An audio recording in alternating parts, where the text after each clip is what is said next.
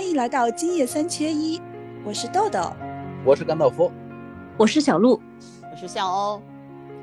哎，最近你们有没有有没有听说，就是上海四岁女童失踪案？那是你们在你们上海嘛，对吧？南汇嘛，是吧？对对对。南汇海滩。听说了，嗯，对你先简单跟我们说一下这个事情的经过。爸爸嘛，带着小朋友，就是这个四岁的小女孩，穿着这个艾莎公主蓝色裙子的小女孩，在沙滩上玩儿。那个时候其实已经挺晚了吧，有差不多下午五点钟左右了，嗯，天也有一点黑。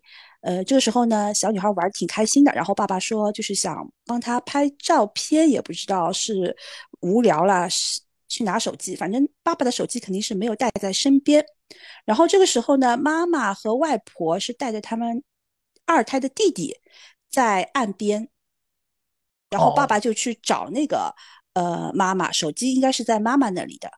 然后爸爸就跟这个小女孩说：“呃，爸爸去拿手机，呃，然后你一个人在这里不要走开，等一下我马上就回来。”这小女孩也挺乖的，她说：“好的。”她就答应了嘛。好的，她就自己在那里玩儿，然后爸爸就走了，走了。他当时警察是说。他跟警察说走开了十几分钟吧，十二分钟还是多少分钟？反正十分钟左右，他就回到了原来这个地方。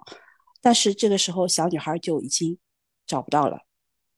后来调监控，包括包括还有那个就是救援队的人也加入到搜寻的这个队伍当中来。反正找了几天，到目前为止，这个事情是十月四号发生的。那到现在还没有找到？对，到现在还没有找到。是当天晚上，我我就感觉就不太妙，嗯，因为那个地方离海还很近嘛，那一个浪打过来，很可能就是摄像头里面有报道说看到，呃，这个浪打过来其实还蛮大的，可能就是被卷走啊之类的。嗯，哎，我也看了一些报道，看到他被抱走了。哎，我倒是希望他被抱走了。好像孩子的母亲还在网上发。呃，信息说，嗯，如果如果那个呃，谁要是请那个就是收留了我的孩子，请请好好的照顾他，并且把他还给我们。嗯，但是这个事情本身呢，很扑朔迷离，到现在为止也没有一个定论吧。咱们今天聊一聊，就是带儿童出去的这个安全问题，不光是出去，包括在家里面。到底怎么样避免孩子出现这样的情况？我首先先说一下我的我的想法啊，就通过这件事情，有两个信息给我的印象比较深。第一个就是爸爸要给女儿拍照，嗯，或者觉得无聊要去拿手机。那么现在我就看到手机上瘾，每个人的你你到那个地铁也好，还是到任何一个地方，大部分百分之九十甚至百分之九十九的人都看手机。那么手机对于很多人来说，如果比如说十分钟、五分钟不在他身边的时候，他就会焦躁不安，叫手机焦虑症。对，手机焦虑症，而且这是生活必需品，一颗都必需品是人体器官。对对，我觉得他是第六人体器官。如果他的小孩四五岁的话，这个人应该在三十岁左右，正是这种手机上瘾的人人群。那他比如说他有那么一段时间，他没有手机不在身边的时候，他就会慌。他的想法有，我觉得是这样。我就去拿一下手机，我很快就回来了。你在这不会有问题，这是他一个潜意识，他没有认识认识到说可能他去拿手机的过程中孩子会出什么问题。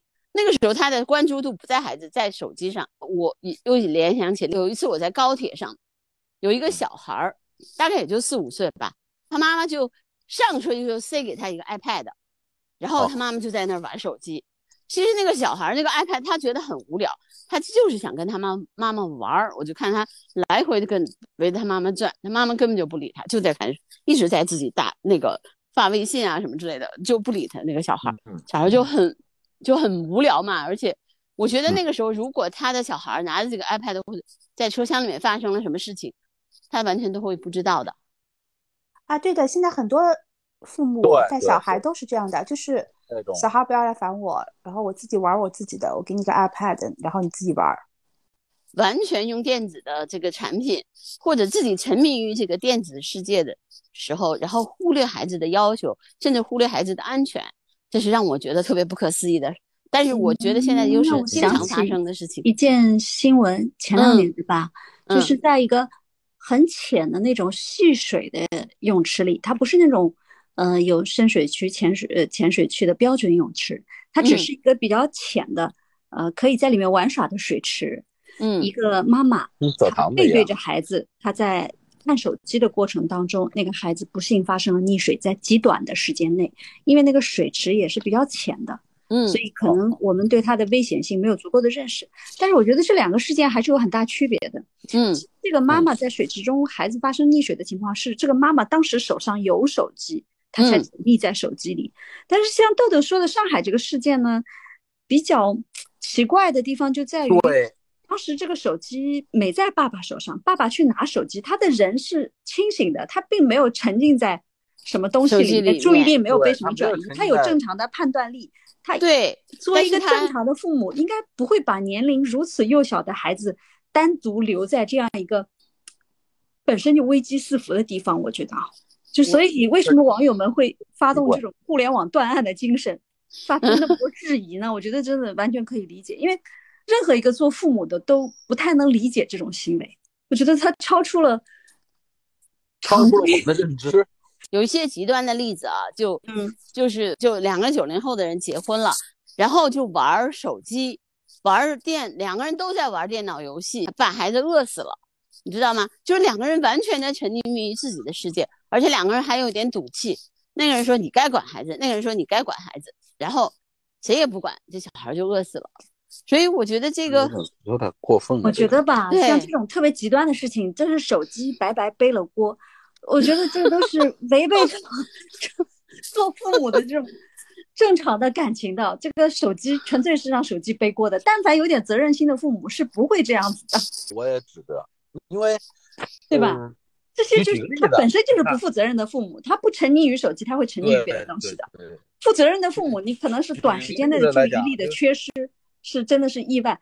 嗯，像像这个去拿手机啊，或者是互相赌气啊，我觉得这个。手机都背不了 全锅，对啊，你看他拿手机的那个月亮啊，就超过了，比如说把女儿留在沙滩上那种危机意识，你知道吗？因为他他可能就当时就没有想到说这个海滩，嗯是有问题的，而且他觉得他孩子就在他的他的可控范围内，所以他觉得他拿了手机就回来。哎，但是那个小孩已经离开视线范围之内了呀。他去拿手机，就是大家质疑他的是说，你去拿手机，这小孩只有四岁，小孩是不应该离开视线范围之内的。你拿手机，你可以抱着他去拿，你为什么要把他一个人留在一个陌生的地方，而且天马上就要黑了？我也是父亲，我也是小朋友的父亲。我儿子今年刚八岁，前两年就是我带他第一次看电影的，当时散场，呃，他妈妈在出口，我带着孩子一起。一起去卫生间，我就让孩子在这个卫生间的门口站着，跟我不停的说话，就那样我都感觉，但凡他说话慢了有几秒钟，我都感觉不对劲 我得喊他一声。你这个已经不是很焦虑的场景了，因为你是一个父亲，你带着儿子上了男厕所，很正常。你看，像我们家，我一个妈妈，我带着一个男孩，嗯嗯。就是特别小一点的时候还好，大家都会谅解，是个小男生嘛，你带进女厕所没问题。大一点的时候就会很纠结，你让他在外面吧，真的很不放心；你让他带进去吧，就担心别人有意见。好在现在大部分的这个洗手间吧，都是里边有隔间的，好像如果这个孩子不是特别大的话，好像还好，大家宽容度还行。所以我就比较欣赏现在。呃，以前有一次在日本看到，我有一种洗手间，就是 儿童洗手间，它那个，呃，它有设计，它会不管是孩子上厕所还是大人上厕所，都能保证就是这个孩子在安全范围内。现在有现在有那个家庭洗手间，或者是母婴的、亲子的，对吧？已经好很多了啊。嗯嗯。我跟你说，我家孩子大概在五六岁之前，我经常做一个梦，都差不多的场景，都是他丢了。我在梦中找孩子，我就经常在自己下去。我我倒没做过那个梦，但是我想表达的意思就是，即便是这么小的一个时间范围之内，我都会闪过的那种，就是说，呃，有一些警惕心，我生怕出现什么问题。这才是在现代社会为人父母正常的本能、正常的情感，对吧？对，常理来说，所以为什么网友理解不了那个去拿手机的？很违背认知。不管手机多有吸引力，他这些行为都非常奇怪。有多有多难吗？嗯，你们俩刚才举那个例子都特别好，就是就是真的，当当你做父母带着孩子去出游的时候，怎么样去防范危险？比如说被坏人领走了。这是一个，就你们都怕怕被伤害，对吧？所以都有这种安全防范意识。那么还有一个呢，就是我也看过无数的孩子因为在海边，嗯，在这种水边上，然后溺水的情况。水这个东西呢，它的危险性，绝大多数人对它都是意识不高的。对，呃，很多人是溺水在浴缸里都有。嗯。我们家曾经有过非常惨痛的教训。我原先是有一个比我大两三岁的哥哥的。我们家房子旁边有一个非常非常浅的芦苇池，对成年人来说，可能那个水只是到小腿、脚踝，嗯，就这么浅。然后我这个哥哥溺水了，不幸就离开了。哇！就是很多没有亲身经历过的人，对水的危险性是一点认识都没有。因为这个水它即使很浅，如果你不小心一脚，下面它的底是淤泥啊、草，它是软的、滑的，嗯，你陷进去的话，你正面浮在水面上的时候，就是你没有办法呼吸，嗯，就很迅速的就溺水了。对，就是你陷在下面的时候啊，如果你趴下去的话，你很快就溺水。然后呢，还有呢，就是水中的这个阻力远比我们在陆地上想象的很大。你觉得我要陷在一个很浅的地方，把脚就上来了，是吧？可能很多人都有这种感觉。但是对成年人来说，他都有这种不确定性、危险性，更何况是对于这种毫无自我保护能力的未成年人，他本身对这个危险性他就预计是不足的。对，他的身高又比较矮，他的力量又肌肉力量又比较弱，所以他。成年人掉下去能挣扎着上来的地方呢，小孩子是上不来的。就是现现在啊，每年到暑假的时候，学校的这个防溺水教育是强调了再强调。嗯嗯，学校对，不要到河边去玩啊，不要去什么呃不能游泳的地方 游泳啊之类的这种。这种宣传甚至在乡村学校要挨家挨户要。到户，因为乡村可能还有少部分的留守儿童，对，每年这种事件就是高发季。像我我刚刚讲这个事情的时候，我就是回顾起来我小时候啊，我小时候因为我们家有这么惨痛的事情呢，所以我们家对水的这个教育是非常严格、非常严厉的，是绝对不允许靠近的。嗯，可能偶尔有的时候你出去玩就路过了什么的，我自己就曾经有过一次掉到水里的经历。我幸好的是，我奶奶把我捞上来了。我奶奶当时在那个池塘边洗菜还是洗衣服，她拿个竹竿，是很费力的才把我捞上来的。我也没有就没有想到自己会掉下去。就是未成年人对这种危险性的预计是绝对不足的。我长大以后再回顾这个事情，我觉得我只是从旁走这个水边上经过而已。嗯，我也没有去到他旁边去玩耍，我都不知道我是怎么掉下去的。就是一个洗菜的食堂，嗯，就是你看我们家已经有这么高的这种，呃，防范意识了，嗯，这么严厉的教育，绝对不允许靠近了。我我还有这么这么偶然的机会能掉水里去，对，很可怕。所以，当我有孩子的时候，我对这个水的警惕性那又翻倍了。嗯，所以为什么要很早要去让他学游泳？就我并不是说。学了游泳就不会溺水，我是让他了解这个水的危险性，通过游泳去了解水的特性和危险性。在前不久，我去了北京动物园，嗯，然后我也现场给我们家的小朋友给教育了一下，嗯，我说你听见了吗？这喇叭就在喊某某某小朋友，你的家人在哪哪哪等你，在哪个门口等你，现在很着急啊！如果最好玩的是那种。某某孩子的家长，您的孩子在这里等你。对，孩子找家长。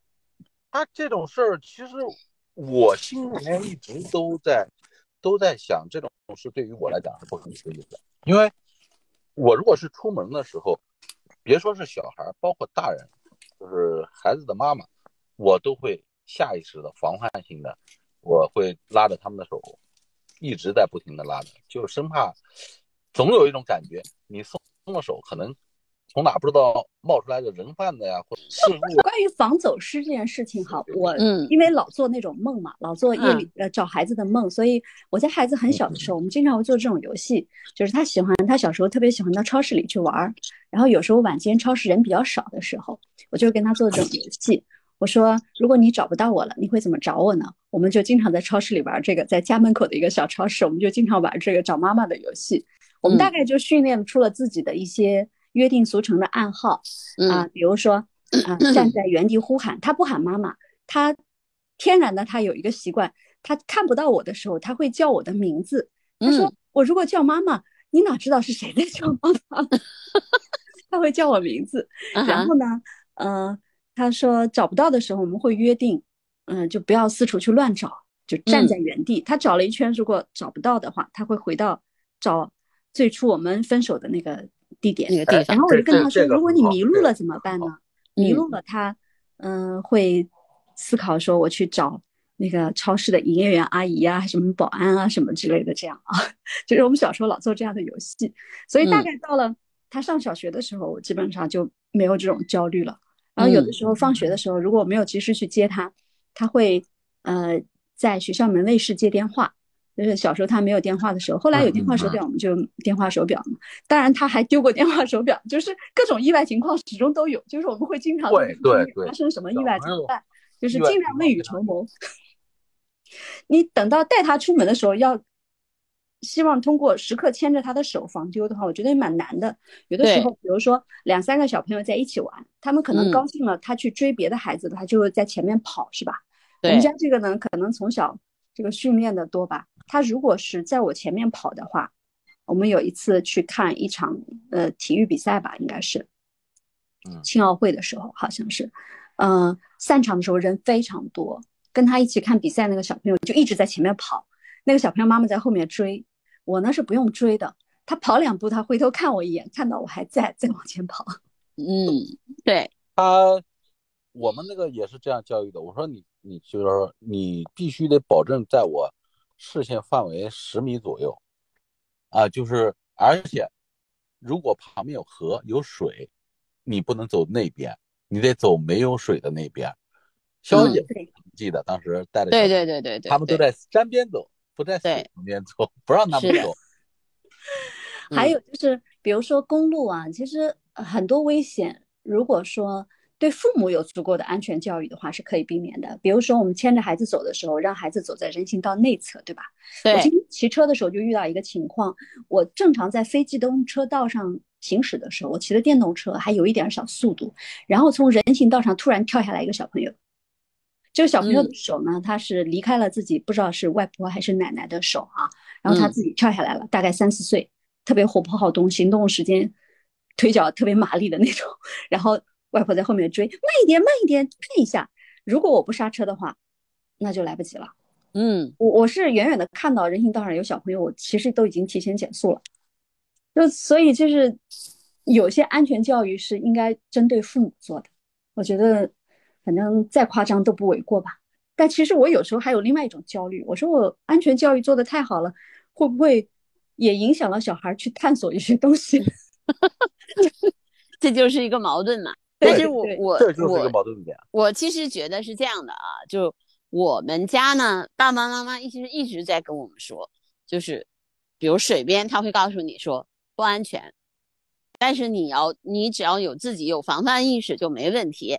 那你首先要保证你你你自己，比如说不去游野泳，就是他不不下水。第二个呢，就是说，嗯，告诉我们说，嗯。不要跟 陌生人讲话，就是家里面，因为我们当时就是自己在家里面那个管自己嘛，那就是，嗯，我们家有一个铁门，那么这个门是锁着的，任何人来，不管说什么都不开门。其实我们从小这种呃教育，就父母对我们的安全教育，其实对我们后来自己长大了以后的影响很大。就是第一个呢，我们不怕。我们你像我走夜路啊什么的，我都不害怕。第二个，第二个呢，就是说他告诉你说什么是可控的，什么是不可控的，对不可控的东西如何避免。嗯，我其实后来也是这么教育我女儿的，就是第一你要相信自己，第二呢就是说在没有呃特殊的情况下，不要去做那些你觉得不安全的事情。那你看他在日本这么多年了，他一直都非常的注意晚上的如何去保护自己啊，嗯，包括他什么时候他。他需要自己坐车，什么时候需要打车，他都有这种意识。其实就是你必须在他很小的时候告诉他怎么去做这件事，不是你等他长得差不多了，你再告诉他，那就没有用了。嗯，对，嗯，我觉得从小就要给他这种安全的意识的培养。对，像肖姐刚说那个不开门在家里面，现在有很多快递。然后会敲门啊，嗯嗯，然后小朋友就要跟他说，就是快递，你可以在里面应门，但是你千万不能开门，你就让快递放在门口的时候，能够独立的去，既能跟陌生人讲话，既敢跟陌生人讲话，但是又随时注意那个，比如说那个人的微表情，在什么时候你觉得不安全的时候，能够尽快的去离远离他，而且尽量往人多的地方去，这都是我就是在他很小的时候，大概他小学。就是三年级以后，他自己开始坐公共汽车的时候，我就去培养他。然后，所以你看，我其实即使是他这么多年，他自己坐公共汽车，包括他自己去日本、自己去考试，我都没有陪他，但他都没有出问题。安全教育不分男女。对对对对对对，我们男生安全教育其实也很重要，也很重要。对的，而且而且小的时候 怕走失，怕拐卖。然后他十多岁的时候，我经常开玩笑，我说现在不知道有没有黑煤窑、黑砖窑。以前十几岁的男孩最容易被贩卖，去到那个去做黑工。对对对对。但是现在又稍微大一点了嘛，我说嗯，可能应该也不会被贩卖走了，但是要防诈骗。其实你跟他一开始的时候就告诉他说，你既要对这个社会对人有充分的信任，但同时要有防范意识。就这个东西是慢慢渗透给他的。比如说他现在来反过来跟我说，你知道吗？就。他会在日，他在日本嘛，他他就跟我说，在网上，凡是对你嘘寒问暖的，大部分都是杀猪盘。因为现在都有那种交友网站，交友网站呢，对吧？他他就跟我说，日本的很多的交友网站里面，他们都知道有杀猪盘，但是大家还是有愿意去，比如说通过这种网络去交交往嘛。那这个时候你就要有防范意识，知道什么样的人去，你进去了跟他聊天。然后呢，你就发会发现他是杀猪盘，他就跟我说，第二次跟你在聊天的时候，就对你嘘寒问暖的，一定是杀猪盘，百分之九十都是杀猪盘。他也碰见过啊，对吧？他所以他们其实就是因为我觉得小的时候其实就给了他这种安全教育的时候，他会反过来告诉你说，怎么样去防范诈骗。家庭教育也是一样的，对这个安全教育，它应该是经常要循环的。对吧？嗯，对。所以这期节目结束了，就祝大家都平安，提高安全意识。而且我我其实心里面还有一个一个小小的愿望，就是这个小女孩，无论如何她怎么样了，她既然牵动了大家的心，牵动了全国的网友的心，还是应该最后有一个结论吧。结果，对对对，结果一定要通告，希望她能被找到，希望她平安。好吧，那我们今天的节目就到这儿。拜拜，再见，拜拜，下周见，下周见。